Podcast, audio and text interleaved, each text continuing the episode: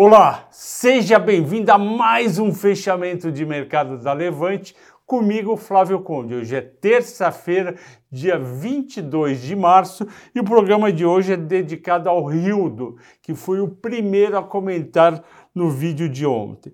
Mais um dia positivo, quinto dia consecutivo de alta do Ibovespa, 0,96 a 117.262 pontos, influenciado positivamente pelas bolsas americanas que subiram. Ontem as bolsas americanas tinham caído por conta do discurso do Powell, que ele faz a cada seis meses. Ele foi lá no Congresso, fez o discurso e admitiu que poderia subir nas próximas reuniões, ao invés de 0,25 juros, subiria meio por cento. Eu acho que está totalmente correto. O juro americano está muito atrás da inflação. O juro está em meio, enquanto a inflação está em 7,9. O que, que aconteceu hoje, uma vez entendido o recado do Powell, os bancos americanos, que são os maiores favorecidos por um juros mais alto, porque ele capta num juro, empresta com spread maior ainda quando o juro sobe, que nem aqui no Brasil,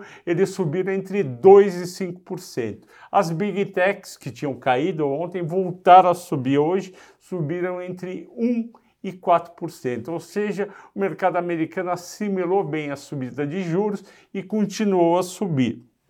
O dólar aqui no Brasil caiu mais uma vez, hoje caiu 0,60, fechou a R$ 4,91. Ontem tinha fechado a R$ 4,94. Quem diria, hein? Vai ter um monte de gente brasileira indo para Disney agora no mês de julho.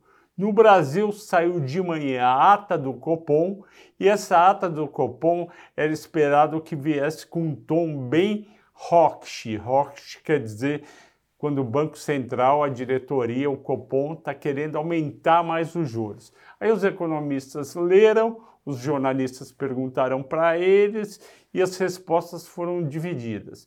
Uma parte achou que realmente veio Roche, outra parte achou que veio mais dovish, ou seja, com menos vontade de subir os juros. De qualquer forma, é unanimidade que na próxima reunião do Copom eles vão aumentar em mais 1% e o juro vai de 11,75 para 12,75. Com isso, a incógnita fica para a segunda reunião e aí sim a gente ia ver se realmente vai além de 12,75 ou não. Boa parte acha que pode ir a 13,25. O petróleo, que subia 0,3% de manhã a 116 dólares, caiu no fim da tarde, caiu 1% para 114 dólares 60 centavos e jogou a Petrobras para uma queda pequena, mas uma queda de 0,44. A Petro PN fechou a R$ 31,62 centavos. Quais foram os destaques do dia? Destaques de alta. Americanas 6,6. Tanto, tanto a Magalu tinha subido bem e Americanas não tinha, subiu também a BR Mall 5,5, a Soma que veio com ótimo resultado no quarto trimestre subiu 5,5, a Eneva que está tentando com a Petro Recôncavo comprar alguns algumas áreas que a Petrobras vai botar para vender, isso daí é positivo, a Eneva subiu 6,6% e até a Cash 3 subiu hoje, minha gente, subiu 6%, mas a gente sabe que Melius, BID, Americanas, um dia está na alta, outro dia está na baixa, outro dia está na alta, outro dia está na baixa. Falando em baixa, os destaques foram as siderúrgicas e mineradoras. Eu disse hoje de manhã no Telegram. Se você não leu o que eu escrevo todo dia antes das 10 horas no Telegram, ou do Melhores, ou do Small, ou do High Alpha, você está deixando dinheiro na mesa. Assine uma dessas três séries eu gosto das três, vou ficar feliz se vocês assinar as três, ou pelo menos uma delas, que eu já falo de manhã o que vai acontecer com as principais ações. Eu falei de manhã, siderúrgicas e mineradoras vão cair, por quê? Porque tinham subido bem e principalmente porque o minério na bolsa eletrônica da China em Dailan caiu 3,6%. Flávio, por que hoje de manhã você não escreveu sobre o minério do porto de Qingdao, que é o mais importante na China? Porque a região está fechada por conta de Covid-19 que voltou a dar em algumas regiões do país e os chineses rapidamente fecharam a reunião. Então não teve negócios no porto e, portanto, eu tive que olhar e o mercado inteiro a bolsa de Dailan. A bolsa de Dailan não é tão significativo, mas a variação leva as pessoas a pensarem que o mesmo ou parecido poderia ter acontecido com King Dow. O investidor aproveitou e vendeu. A Vale que caiu 2,2, Bradesco para 1,8, CSN 1,7, GGBR 1,6. A JBS caiu 1,8% e eu discordo dessa reação do mercado. O resultado do quarto trimestre foi excelente, 6 bilhões e meio de lucro. Isso daí é resultado de banco. Banco que lucra em três meses 6 bilhões e meio. Foi um baita resultado, mas por que, que o pessoal vendeu? Porque os resultados da JBS, como também da Marfrig e menos da Minerva, eles vão diminuir um pouco agora no ano de 2022 por conta do dólar mais baixo.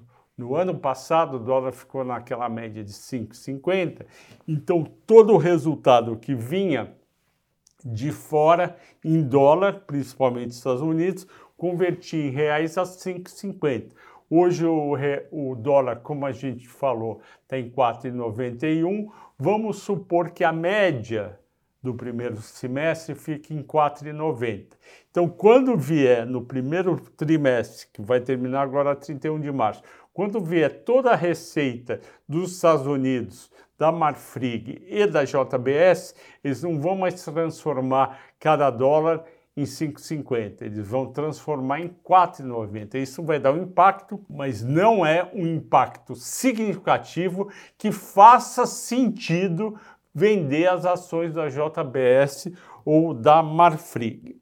Destaques do assinante da Levante. Hoje você ganhou a Via, antiga Via Varejo, que está tentando subir junto com Magalu e Americanas. Elas não estão numa num período bom. Por quê?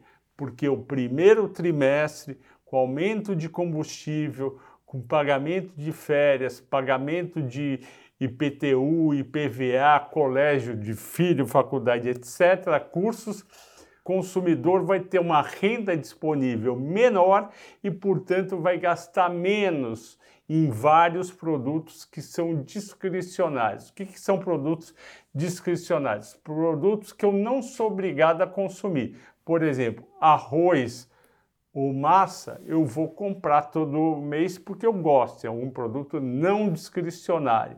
Agora, Danone, celular novo, geladeira, cerveja na Magalu, que a Magalu vende cerveja. Camiseta é um produto discricionário, ou seja, um produto que a pessoa decide comprar e não que ela é obrigada a comprar.